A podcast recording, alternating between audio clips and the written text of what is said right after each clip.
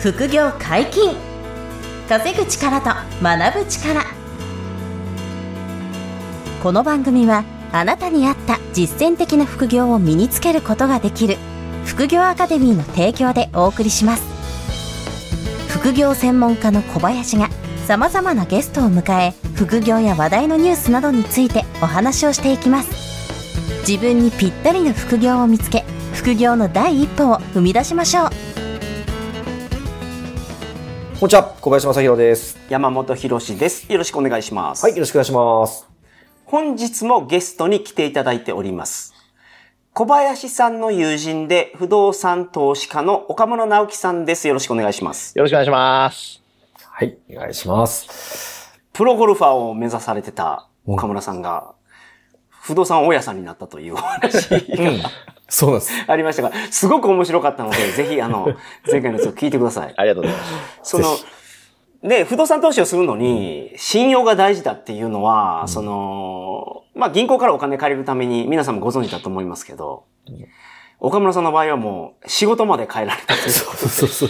そうそうですね。はい。一からね、作ってったんで。はいはいはいはい、うんうんとても面白かったので、ぜひお聞きいただきたいんですが、今はどのような物件をお持ちなんですか？まあ、ざっくり、あ、はいはい。規模感もお話しいただきたいんです。が。はい。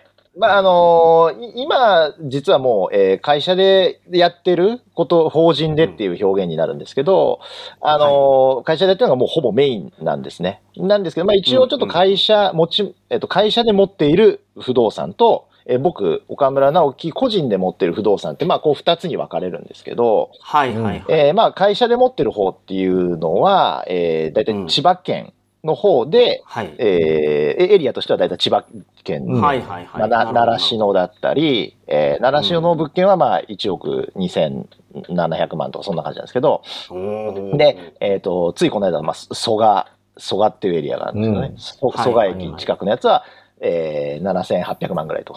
で、えーこ去年初めてやったんですけど、これもまマサさんのに憧れてやったことですけど、えーはい千葉の勝田台っていうところに、えー新築アパートを、これは建てて、で、えーやった。まあ、これも大体1億弱ぐらいなんですけどね。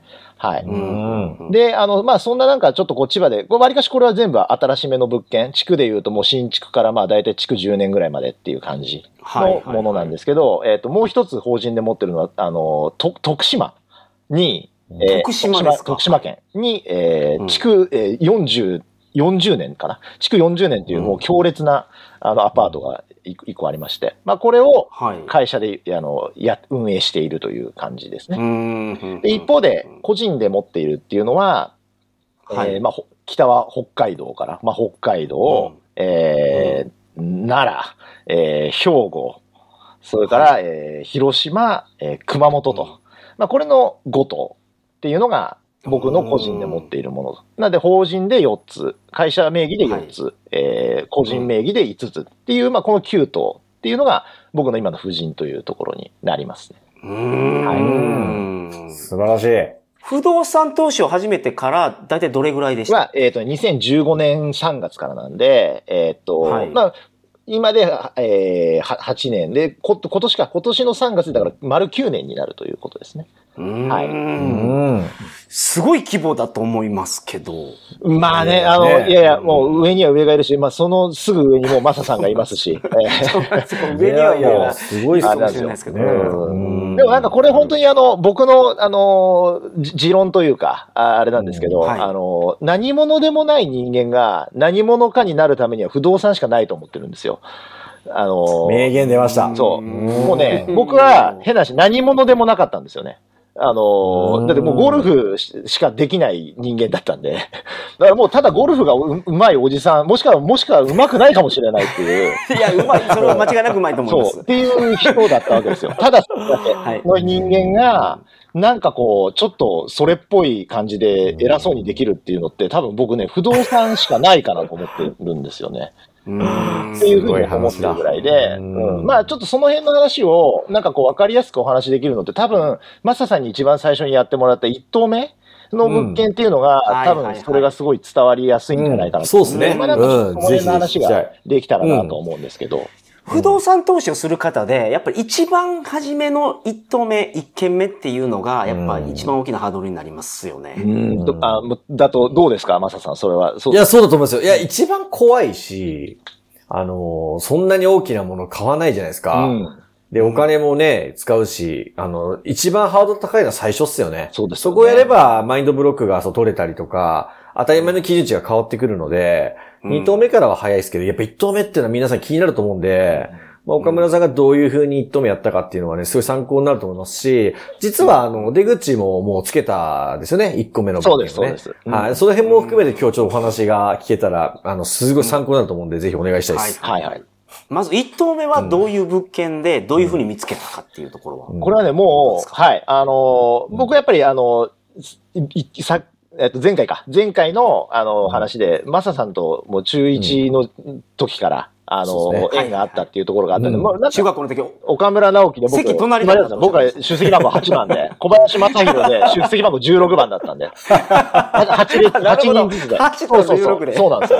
っていうので、僕はもうやっぱりなんかね、ここれが、あの、すべての運、もうそこで全部運使い果たしたなっていうぐらいの感じで。ああ、なるほど。小林さんが横に、あの、ポジショニングしてくれて。本当にそうなんですよ。これ、多分ね、一つ前でも後ろでもダメだったと思うんで、うん本当に。で、彼が、やっぱり、あはの、道しるべ全部やってくれてたんで、あの、僕、一投目を、かあの、彼に全部サポートしてもらったんですよね。うん。で、普通だったらやっぱり多分本当いろいろ勉強しなきゃいけないんだと思うし、まあ当然一応当時僕も、やっぱりその一投目に、あの、行くにあたって、それなりになんかこう、知識入れてったりはしましたけど、でもやっぱり本当に、マサさんがやっぱり、とても誠実な方なんで、これもう本当に、あの、なんていうのかな、大げさなく。だから、あの、はいはい。ちょっと嫌な言い方しちゃうと、おんぶに抱っこだったんですけど、マサさんがもう物件探してくれて、うん。まあ、あの、あいつのためならっていうことで、多分もうちょっといいやつうん。っていうので、本当にさ一生懸命探してくれたんですよ。で、はいはい。それでこれどうっていうふうに紹介してくれたものが、もう、これ全部言っちゃって、もう売っちゃったんで関係ないんで、ぜ全部言っちゃおうと思うんですけど、うん。あの、当時ね、7800万円の、えーはい。まあ、築、えっ、と、もう数ヶ月、えーまあ、1年未満の、もう、ほぼ新築っていうやつなんです。そんな物件が出るんですあのね、要は建てた瞬間に売りに出してるっていうことって結構あったりするんですよ。で、はいはいはい。あのーまあ、う売る人はそれで利益が出るから、う売りに出してるんですけど、うん。でもそれにしたってずい、結構いい、で、場所がごめんなさい、場所は、あの、JR の小岩？小岩駅、江戸川区の小岩。はいはいはいはい。あそこに徒歩4分っていう、す、まあ、うん強烈な立地だったんですよ、ね。めちゃめちゃいい物件だそうそうから。うんこういうあってアクセスもいいですもんね。いいじゃないですか。そうなんですよ。そうなんですよ。うんだからまあ、で、それが7800万円で、えっ、とね、えー、6部屋。で、はい。えーまあちょっと難しいですけど、利回りとかで言うと大体、えー、は8%とかぐらいだったかな。確かそんなもんだったんですよね。うん。での木造っていうアアパートだったんですけど、今聞くといい物件だな、ね。もうそれで そうそうそう。めちゃめちゃいい。うん。そういや、今買いたいっすもんね、そ今その値段で買いたいなみたいなね。うん買いたいっすよもう絶対に買えないんですけど、まあ絶対に買えないっていうのは、あの、僕が売った値段をこの後言えばわかると思うんですけど、はいはいはいはいはい。そう、っていうので、まあ、それを紹介してくださったんですよね。うんで、彼が紹介する、してくれるものは、だったらっていう、ちょっと一番ダメなパターンですけど。う んでも、本当に、あの、大丈夫です。あの、岡村さんはその運をもう使ってますから、中学校の。ね、そう、だから、あの、大丈夫だろうと思って。まあ、で、実際、はいはい。そこまで含めて運が良かったっていうのは、もうだから、その物件をか、まあ、結論から言うと買ったんですけど、うんうんうん。まあ、それも、あの、とてもいい、あの、稼働率で、まあ、いいいいパフォーマンスが生み出せる物件だったんで、もう本当に運が良かったなと思うんですけど、まあ、うん。なあの、ちょっと長くなっちゃいましたけど、紹介あとか、あの、ね、あのプロの人に、えー探してもらって、えっ、と、この物件どう？っていう形で、まあ、コンサルティングをしてもらいながら、あの、探してくれた、探してもらったとはい。いう感じですね。はい。はい。うんうんうん。うん。買い方としてはそういう感じでした。あ探し方。が。はいはいはい。うん。あれでも、うん。もう、あれ、買った瞬間にもう、あれ、から客付けって途中で、あの、なんかパチンコ屋さんとかが、あ後から入居付けしたとかだったでしたっけ？えっ、とね、ろ6 6部屋あって、6部屋のうちうんはい。4部屋はもうすでに入居が決まっていて、うん。あと2部屋、うん、ああの、そうそうそう。埋めてもらえればみたいな感じ。で、うん。その2部屋のうちの1部屋も、えっ、とね、マルハンさん、あの、パチンコ屋の。あ、そうだそうだ。そう、まあ、マルハンさんがもう、あの、決まるんで、あと1部屋ですよ、みたいな感じだったんで、うん、うん。であ、マルハンさんが決まるっていうのは、その社員料かなんかそうです、そうです。法人契約ってことですね。なるほどなるほど。うん。っていうことなんで。で、あの、まあ、結論から言うともう本当買ってす、すぐ、すぐ埋まったよね。全部満室になったんですよね。うん。うんっていうので、あの、何にも苦労しない物件だったっていう感じ だったんですけど。うん。はい。で、えっ、と、ちょっとまあ具体的なその家賃の話と、えっ、と、毎月どれぐらいのお金がどうだったのっていう話で言うと、はいはい。えーと聞きたい聞きたいその物件で満室で大体42、3万、45万ぐらいか。ごめんなさい。うん。45万ぐらい、えっ、と、入ってくる。ろ6部屋で45万ぐらいガサッとお金が入ってきて、で、そこかうん。はら、いわゆるこう管理してくれてる、あのー管理会社さんっていうところに手数料として、うんまあ5%ぐらいなんですけど、家賃の。うん。それを払うんで、まあ大体僕の方に入ってくるのが大体42万5千とかそんなもんだったんですよね。うん。うん。はい。で、その42万5千入ってきました。で、当然今回その7800万のその物件買うのに、あのー銀行からお金を借りているので、はい。でまあそこの銀行にお支払いするのが大体まあ二十数万円みたいな感じっていうところですね。うんうんはい。うんまあ、なので、えっ、と、それをさっぴいて手残りがっていうので、まあ大体ん20万弱ぐらいかな。17、8万っていうのが、じ僕の通帳に残ってたって、これのインパクト最初見た時にもう震えちゃって、もうたまげるよね、最初。うん次、次お願いしますってすぐマサさんに言ったっていう、うんもうダメなパターンですけど、うん。また買いたいです、買いたいですみたいな。あなるほど、なるほど。すなっちゃう。ごいよね。そのゼロが1になった時のインパクトはすごいっすよね。一りすご棟もののアパート。っていう、うん、っていうところでしたね。はい。で、あと出口のところもすごく気になってるんですけど。それでですね、うん。何年そ持ったからね。、そう、何年やられたんえっ、ですかと、ちょうど去年の、実はい今頃に、それこそこれもね、ま、マサさんにちょっと相談して、うんちょっとはい。ど、まあ、要するに去年なんで、2015年の3月にこれ買ったんで、で、去年うん。2023年の、まあ、1月とか、まあ、2月ぐらいなんですけど、まあ、要するに8年ぐらい保有してるんですよね。はい。で、8年ぐらい保有して、8年返済して、えっ、と、今、その当当時、まあ、じゃあ7800万円でしたっていう価値のものの、まあ、借金の残りって、えっ、と、うん。当時で5800万円ぐらいだったんですよ。要するになるほど5800万円、ね残残りの借金が。うんそうですね。5800万ぐらい。うんで、まあもう去年の頭、もうちょっと前ぐらいから、不動産がめちゃくちゃ上がってるっていう現象ってずーっと起きてたんですよね。はい。で、これ、はいはい今、いろいろ上がってるけど、売るっていう選択肢はどうかねっていうのを、それこそマサさんにちょっと相談したら、いや、うん結構ありだと思うよって話をしてうんくださって。うんほんで、じゃあ、とりあえずもう、バカみたいな値段で、う、うあの、値段だけつけて、高い値段つけて、別に売れなくても構わないから、で、売れちゃったら嬉しいみたいなぐらいの値段で出しとけばっていう感じで、うんちょっと、あはいはいはいはいはいの、なんていうのかな、あの、アドバイスいただいて。で、うんちょっと本当にね、9000、えっと、ぼ僕が買ったのは、マサさんから紹介を受けて買ったのは7800万だったんですよね。で、うん7800万だったのを、えっと、まあ本当に全部言うと9100万円で出したんですよね。うん。はいはいはいはいはい。えー、で、売れなくても毎月家賃入ってきてるから。そう、入ってるから問題ないから。ね全然売れなくてもいいけど、一旦高めに出しとこうみたいなね。そう、だ出しとこうっていうふうにやったら、本当ね、出して4日ぐらいで、買い付け入りましたっていう話になって。うーん、なで。そう。で、まあ結論から言うと、あの、最終的な、あの、着地の値段は8700万だったんですけど、うん。そう。はいはいはい。まあ、それで、もう本当に包み隠さず、8700万で売れたんですよね。そう。400万円下げてくれさいっていう買い付けが入ったんですよね。うんそういう、そうですね。うん400万円下げてくれたらすぐでも買えますっていうんだって、もう、うん。完全に目くらんじゃって、400万ぐらい下げますみたいな。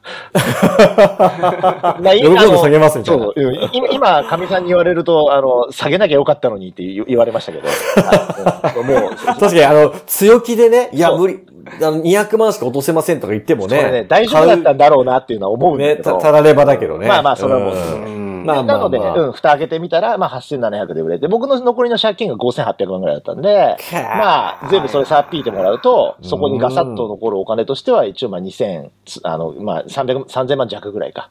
っていう3000万弱。感じですね。で、そこからまあ、いろいろこう税金とかもいろいろ考えなきゃいけないんで、あの、純粋な手残りはっていうのはちょっとあれですけど、もうちょっと少なくはなりますけど、まあ、本当に、それでもあれですよ、20年間毎月毎月家賃はもらっあ、あの、は手ですもんね。8年間ね。あ、そうそうごめんなさい。8年間。そうそうそう。8年間。8年間、あのーそう、毎月、まあ、ほぼ満室。え、うんそこのキャッシュフローもだって月20万弱ってさっきおっしゃってそうそう。だから年間でに200万ぐらいですよね。それのうんよまあ、かける、少なく200万としてかける8年でしょ、うん。だから1600万ですね。1600万円と、プラス3000万弱そういうこだかそういうことです。ら、だから4000、ね、600? よまあ、税引き前とはいえ、まあ、4000万はか、うん確実に儲かった物件ということになりなりますよね。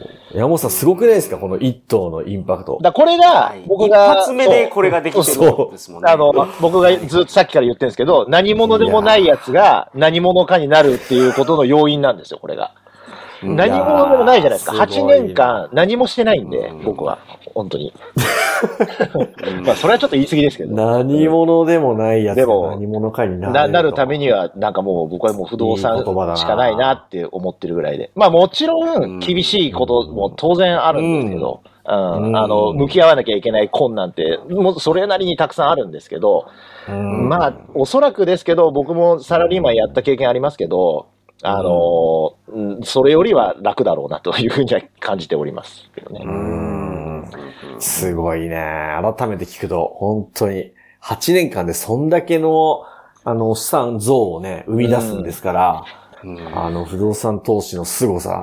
毎月の家賃収入と、あとはまあ物件価値が確かにね、あの、すごい上がってきたっていう時代のね、そうですトレンドにも乗ったのもあるんですけど、まあでもね、それも含めて、そうそう。でも凄まじいよな。よく言われるのが、なんかそう、物件の価値買った時より下がっちゃったらどうするんですかっていうので、二の足踏んでる人って結構多いと思うんですけど、うん。じゃあ例えばじゃあ7800万で僕が買った物件を、8年間で7000万に下がっちゃいましたって言ったところで、じゃあうん。7000万で売りましたって言った時に、僕の借金って5800万だったわけなんで、まあそれでも1200万とかは残ってプラスるわけですよ。8年分のキャッシュフローそうそうそう。1600万同じくね、あるわけだから。そう。だからねそれだって大成功だもんね。そうなんですよ。だから、あんまりね、その、買った時から下がっちゃったらどうするんですかっていうのは、ちょっと、うん、もうもったいない考え方だなっていうのは、すごく僕は思ってるんですけど、結構この考え方って、また、マサさんが一番それは、感じてやってますよね。る人だからこそのはお話ですね、今のは。うん。物件価値が下がったらやばいって思っちゃうもんね、そう、やっぱりどうしてそうじゃないですか。うん、うん。思いますけどね。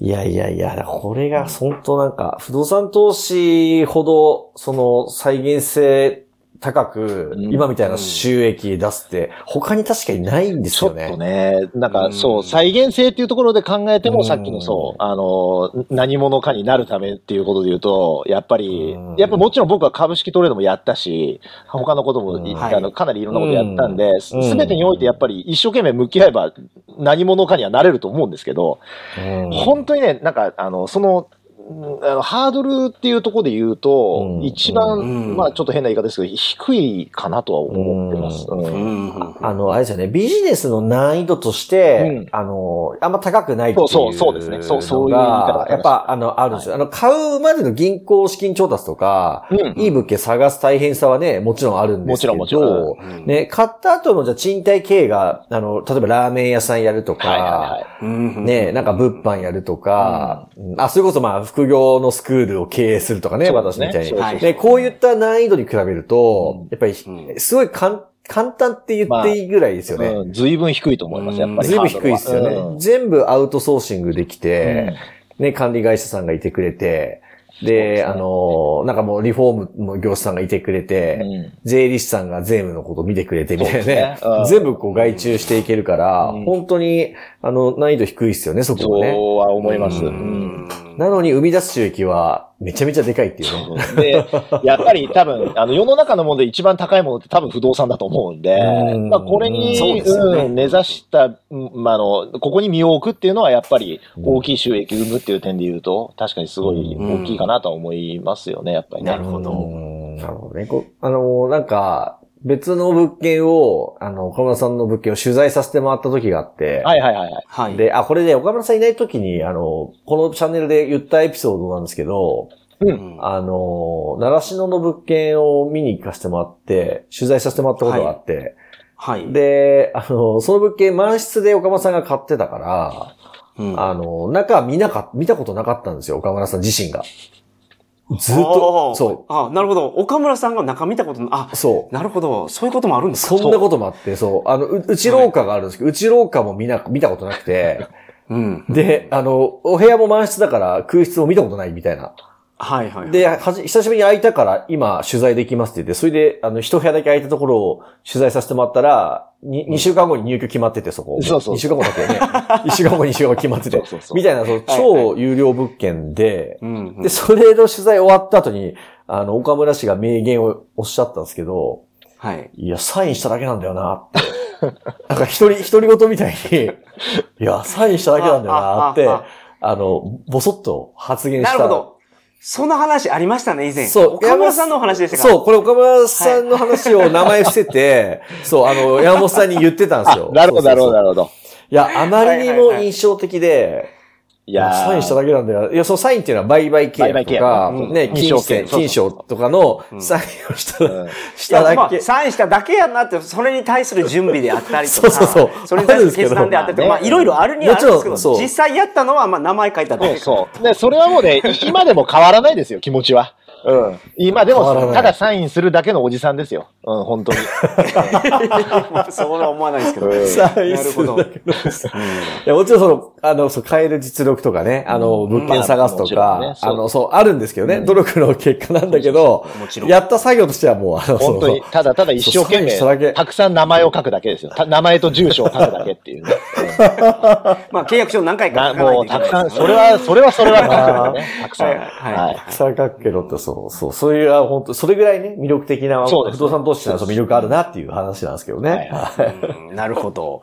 で、一番初めに岡村さんが小林さんに相談した時っていうのは、まだ副業アカデミーとかもやってない頃だったんです、ね。ああ、そうだと思いますよ。そう2015年の3月なんで、うん。多分副業アカデミーさんって。17年。17年ですもんね。だから、その2そう。全年然全然。前かな。うん。だからまだ彼が、脱サラして、あの、卒業した一人でいろいろ活動してたり、そ,、れこそ不動産のコンサルとかを頑張ってはいはいはいやってた時で、まだ副業アカデミーの構実績を想ない作ろうと。っていうあ段階だった時それそうそうそうそう。う。それもあって、だサポートできる人の結果をすごいだ出すために、どう、どう、どれ、何ができるだろうっていうめっちゃ頑張ってた時に、あの、もと、もともと友人であった岡村直樹氏がついに、あの、不動産のための属性もだんだんこう、サラリーマンとして作ってきてて、自己資金もちゃんと作ってきてて、あの、やるっていう風になってきてたから、あの、そう、サポートさせてもらえたっていうかね、そういう風な感じだったんですよねなるほど、当時。ううん。ん。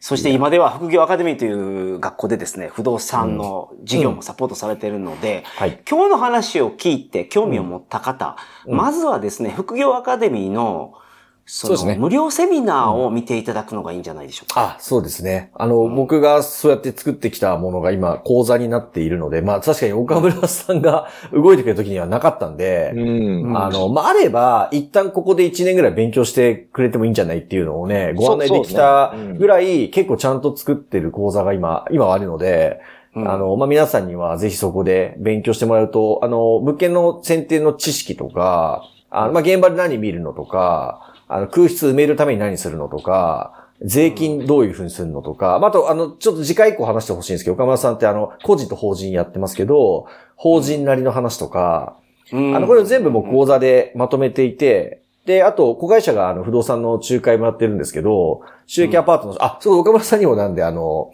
お世話になってて、ああのうちの子会社のアクチュエスで、あの、えっ、と、今、に、2頭？